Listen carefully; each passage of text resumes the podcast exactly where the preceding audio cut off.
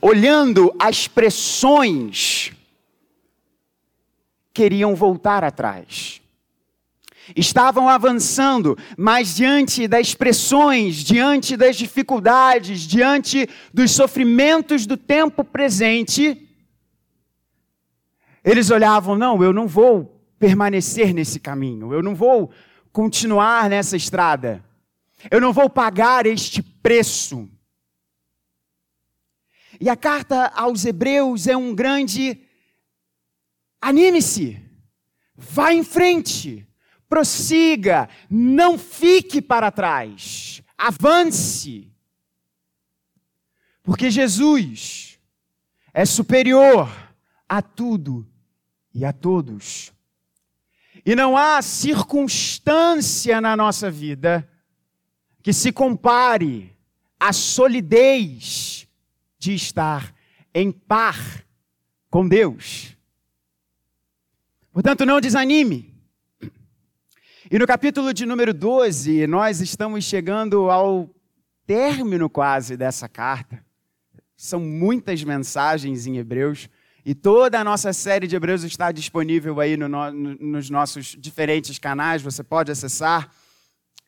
O autor aqui nos traz a comunhão dos homens e mulheres que foram retratados em Hebreus 11. Hebreus 11, para situar você, é chamada de a galeria da fé. E o que o autor está querendo nos dizer é: você não está sozinho. Há histórias de homens e mulheres de carne e osso, assim como você, que enfrentaram problemas assim como você. A roupagem, a maquiagem das situações podia ser um pouco diferente, mas em essência elas eram as mesmas. E eles venceram, eles deram bom testemunho, não apenas diante dos homens, mas bom testemunho diante de Deus você não está sozinho. E ele usa essa grande ilustração da corrida. E é interessante porque nós estamos com diversos atletas aqui, nós estamos com, com, com diversos guerreiros aqui dentro de, no, no nosso seio, no nosso convívio. E essa ilustração atlética que o autor usa, provavelmente Paulo ou algum dos seus discípulos, é a seguinte: a vida cristã é como uma grande corrida. Uma grande corrida. E nós, pela manhã, ouvimos preciosíssimos conselhos de como nós devemos correr essa corrida. Eu quero dizer a você, antes das três resoluções, eu quero dizer a você, mais uma vez, enfatizar isso: corra esta corrida. Não fique para trás. Corra esta corrida.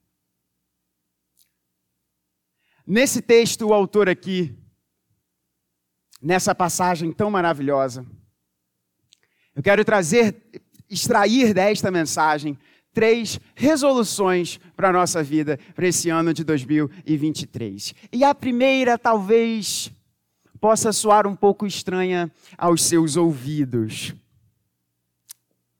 A primeira resolução para esse ano de 2023 que eu quero trazer ao seu coração é: sofra.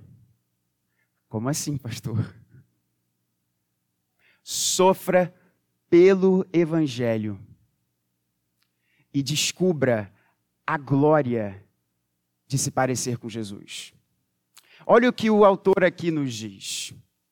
Ele diz: visto que temos a rodear-nos tão grande nuvem de testemunhas, ou seja, todos esses homens e mulheres do passado que também correram essa corrida, que também percorreram este grande caminho da fé cristã, livrando-nos livrando do peso do pecado, e nós ouvimos isso pela manhã.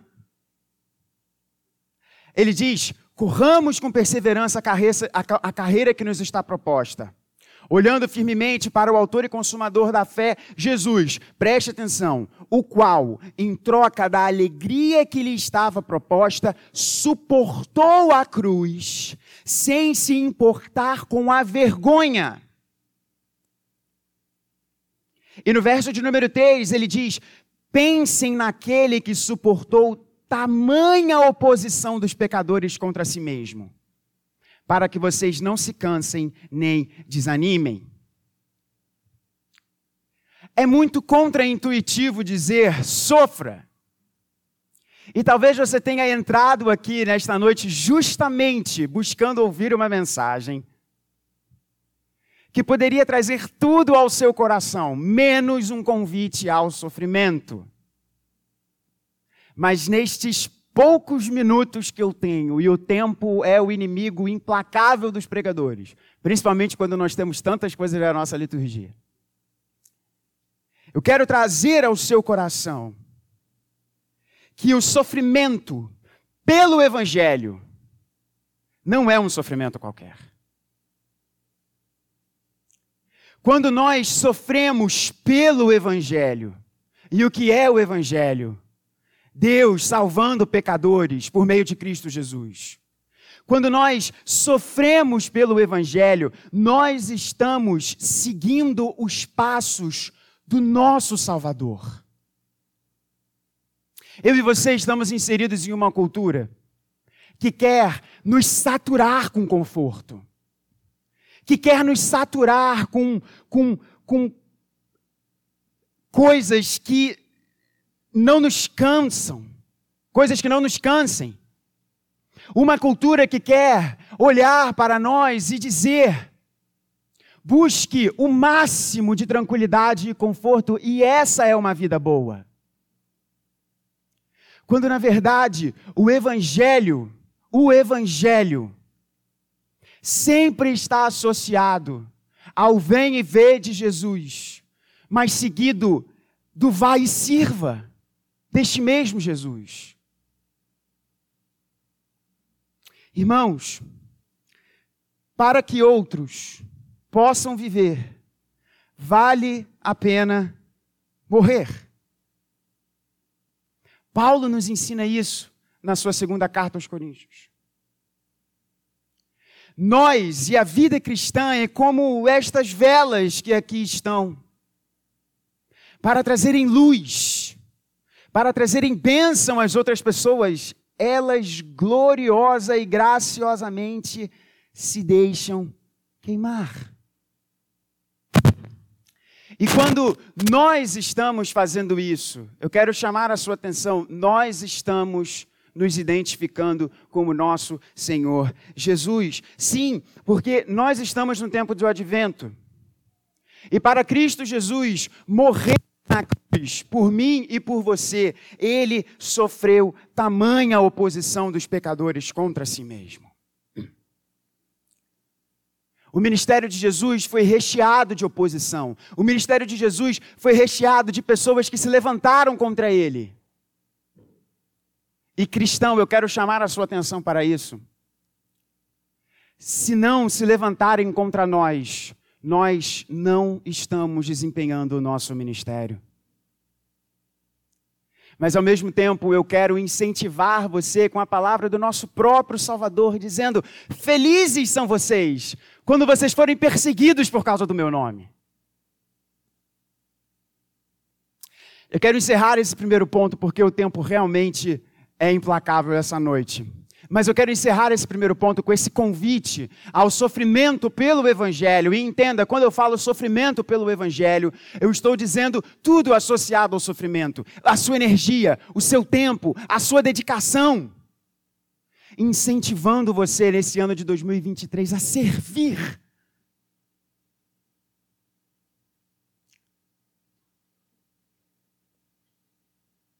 Eu fiz uma oração e eu sei que eu estou falando coisas não muito normais, né? O primeiro ponto da mensagem, sofra. E agora eu vou dizer que eu fiz, que eu fiz uma oração pedindo para o Espírito Santo perturbar o seu coração, mas eu fiz mesmo.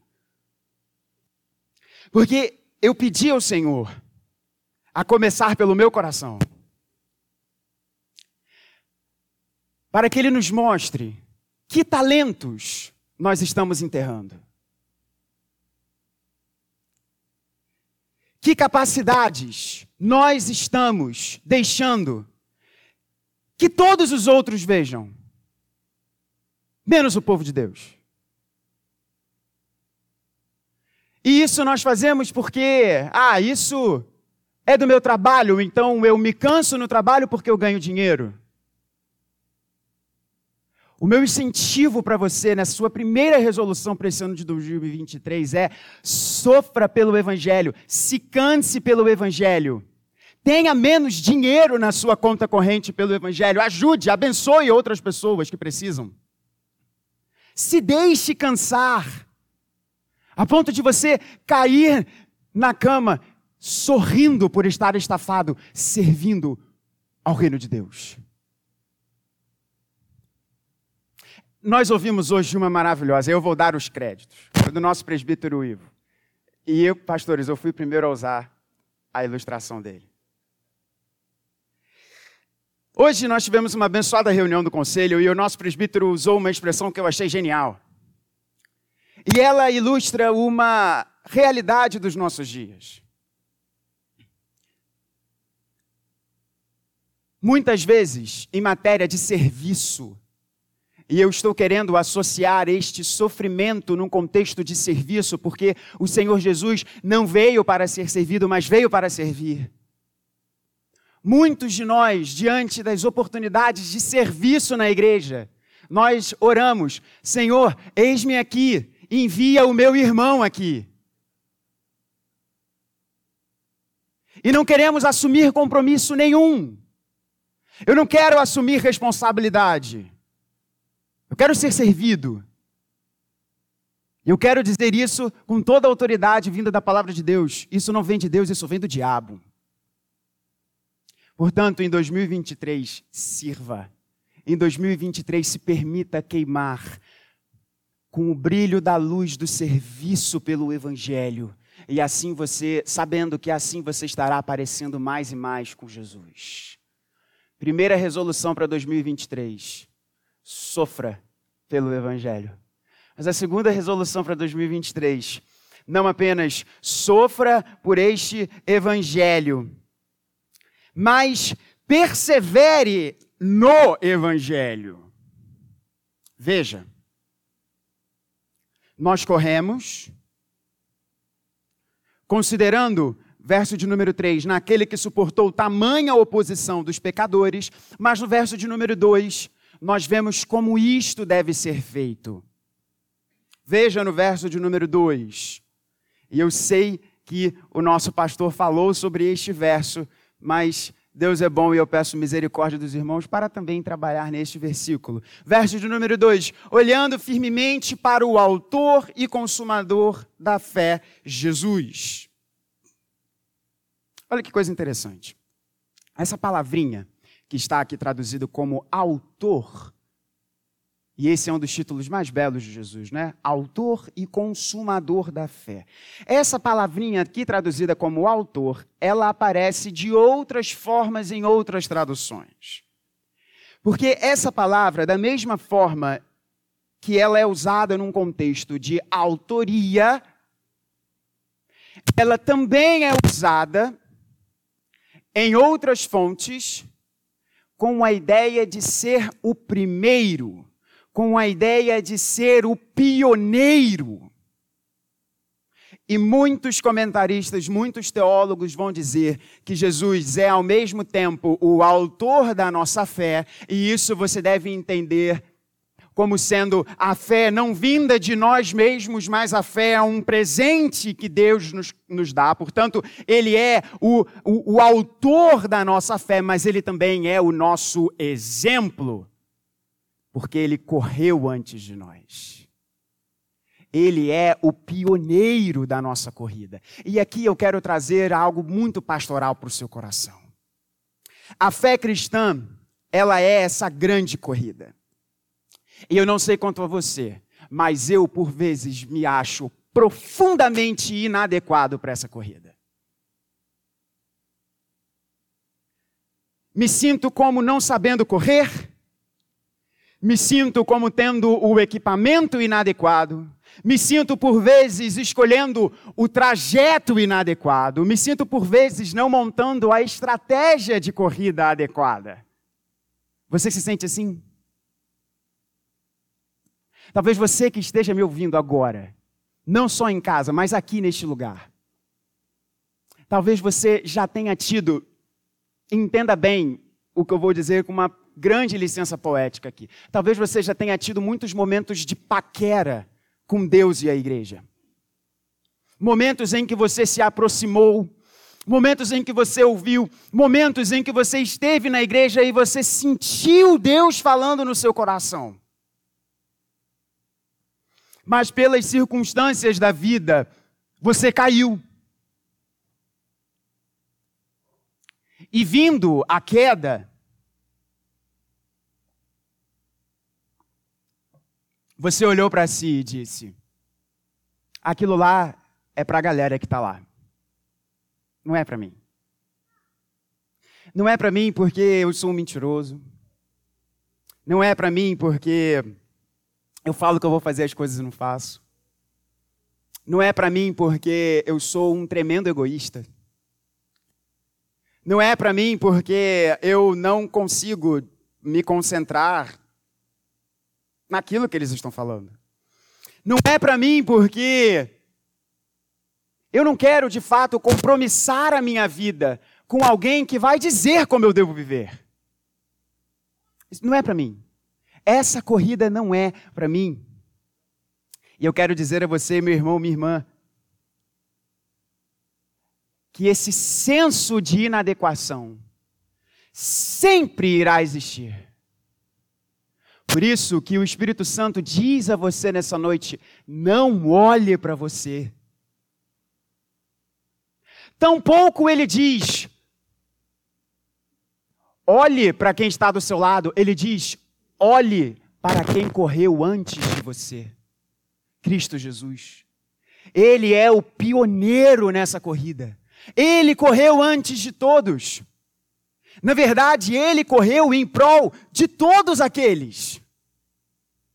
Portanto, meu irmão, minha irmã, nesse ano de 2023, que você entenda que a força para você correr não está em você,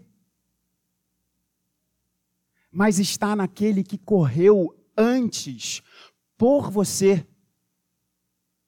Dizendo, meu filho, minha filha, esse é o caminho, e se você cair, eu já corri, eu volto e te pego.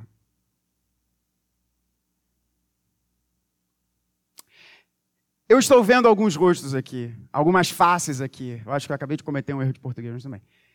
Estou vendo algumas faces aqui. Isso não estava no esboço dessa mensagem, mas eu sou um pregador fiel ao Espírito Santo de Deus. Eu estou vendo algumas faces aqui que que eu não vejo há muito tempo. E se você estiver caminhando esta corrida com outros irmãos na fé, glória a Deus. Mas se você em algum momento ficou pelo caminho, eu quero dizer a você nessa noite: Cristo Jesus, ele correu na sua frente, ele volta, te pega pela mão e te coloca para correr novamente. Olhe firmemente para o pioneiro e consumador da fé, Cristo Jesus. E corra, e corra essa corrida. Primeira resolução: sofra pelo Evangelho. Segunda resolução: persevere no Evangelho. Não persevere nos seus atributos, não persevere nas capacidades dos seus pastores, dos seus líderes, dos seus familiares, mas persevere na capacidade de Cristo Jesus, porque Ele correu. E terceira resolução: alcance a recompensa do Evangelho. Sofra pelo Evangelho, persevere no Evangelho e alcance a recompensa do Evangelho. Veja bem o verso de número 2. E assim nós terminamos essa mensagem. Ele diz: Olhe firmemente para o Autor e Consumador da fé, Jesus, o qual Agora presta atenção porque esses versos são versos gloriosos. Em troca da alegria que lhe estava proposta, ele suportou a cruz, sem se importar com a vergonha, e agora está sentado à direita do trono de Deus. É engraçado dizer que o Evangelho. Sou eu aqui me mexendo?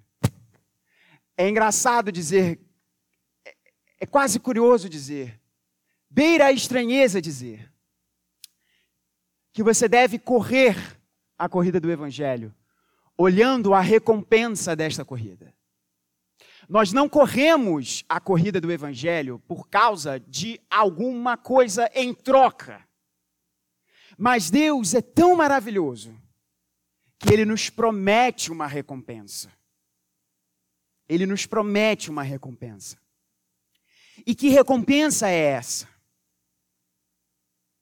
A mesma recompensa que fez Jesus suportar a cruz. A construção aqui é muito interessante, porque ela é um pouquinho equívoca no português, mas no grego ela é muito clara. Você pode ler esse em troca da alegria que lhe estava proposta suportou a cruz e entender o seguinte, que Jesus tinha a alegria e ele trocou a alegria pela cruz. E de fato isso aconteceu. Porque Cristo Jesus, ele, no gozo absoluto, pleno e perfeito e de comunhão com o Pai, ele abre mão da sua glória, ele vem a nós, humilha-se e obedece, e obedece até a morte e morte de cruz. Mas não é isso que o texto está nos dizendo. O que o texto nos diz aqui é o seguinte: por causa da alegria que estava aguardando a Cristo na linha de chegada, ele suportou a cruz. Sem se importar com a vergonha, sem se importar com a oposição. Portanto, o que estava na linha de chegada para Jesus era a alegria. E aí você pode se perguntar: ok, pastor, que alegria é essa? Nós não vamos lá para uma questão de tempo, mas há um texto maravilhoso que se encontra em Isaías 53. E o texto de Isaías 53 é o texto que fala sobre uma figura misteriosa, que é o servo de Deus. E esse servo de Deus, ele se entrega pelo povo, ele é amaldiçoado e pregado num madeiro, tal como Cristo Jesus o foi. E esse texto nos diz que o prazer desse servo é ver a obra das suas mãos concluída. E qual é a obra das mãos desse servo? eu estou olhando para ela. Nós somos a obra das mãos de Jesus. E é essa alegria que fez Jesus correr a corrida, suportar a oposição. A alegria de ter comunhão comigo e com você.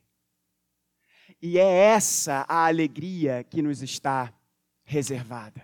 É essa a recompensa, a recompensa de termos relacionamento com Deus.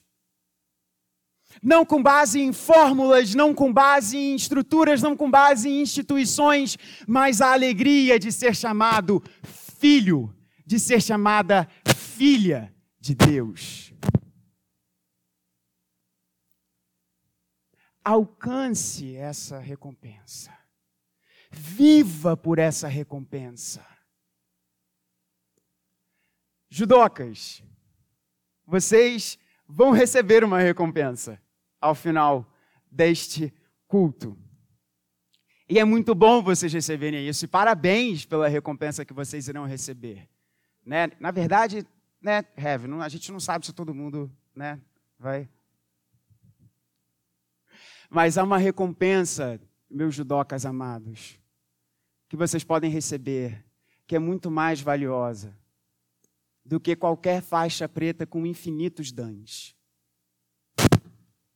que é a recompensa de estar frente a frente com Cristo Jesus e ser servido por Ele e dançar com Ele e se alegrar com o povo de Deus, com todos aqueles que não estão competindo conosco, mas estão correndo ao nosso lado, atrás dessa mesma recompensa. Então, meu irmão, minha irmã, nesse ano de 2023, busque sofrer pelo Evangelho, sabendo que quando eu e você sofremos pelo Evangelho, nós estamos parecendo cada vez mais e mais com Cristo Jesus. Que nesse próximo ano eu e você perseveremos, certo? que eu e você busquemos a perseverança no Evangelho. Nesse Evangelho que suportou a oposição e foi antes de nós, para ser o nosso grande e maravilhoso pioneiro. E busquemos alcançar a recompensa desse Evangelho, que não é dinheiro, não é poder, não é fama, é a bênção da comunhão, de estar em par com Deus. E que Ele nos abençoe.